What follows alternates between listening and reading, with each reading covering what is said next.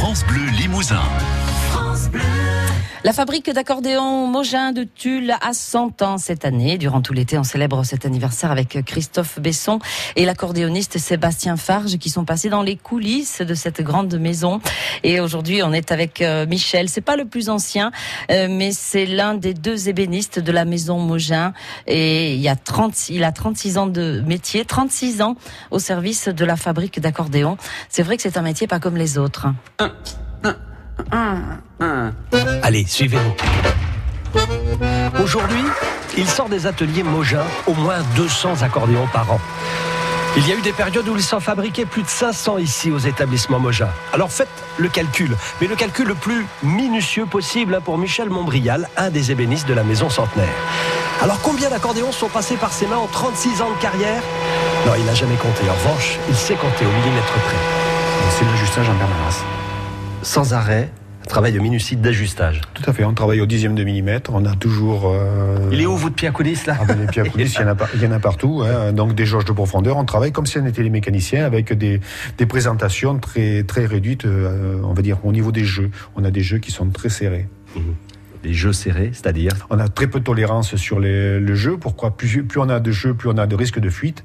On en revient toujours à la même chose. Donc on est obligé d'avoir des, des, le moins de, jeux- de- on va dire, de défauts possibles de présentation.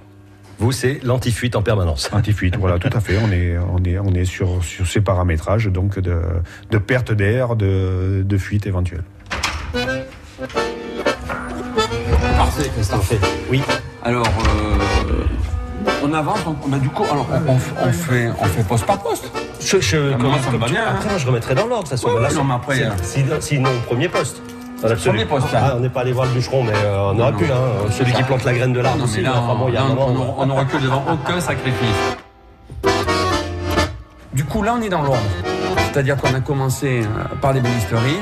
Maintenant, on va aller à la peinture et, euh, et faire et voir surtout euh, tout ce que les accordonnistes peuvent demander hein, en, en peinture, en, en forme originale, en dessin euh, originaux. euh. Qu'est-ce qu'ils sont capricieux, ces accordéonistes Ah, m'en parlez pas. M'en parlez pas. M'en parlez pas, Christophe. Alors, on va aller voir Lionel. Alors, je vais vous chercher Lionel et on se retrouve euh, à l'atelier peinture. Le peintre. euh, Lionel Le Peintre, c'est son nom de famille. Lionel le peintre. Sinon, on peut aller euh, là, en peinture là-bas? Ouais. Lionel, c'est Lionel Jiménez. Il fait donc partie intégrante de la suite de ce reportage.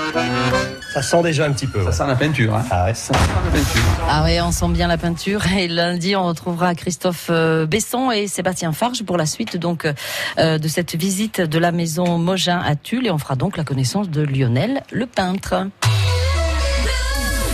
France Bleu Limousin.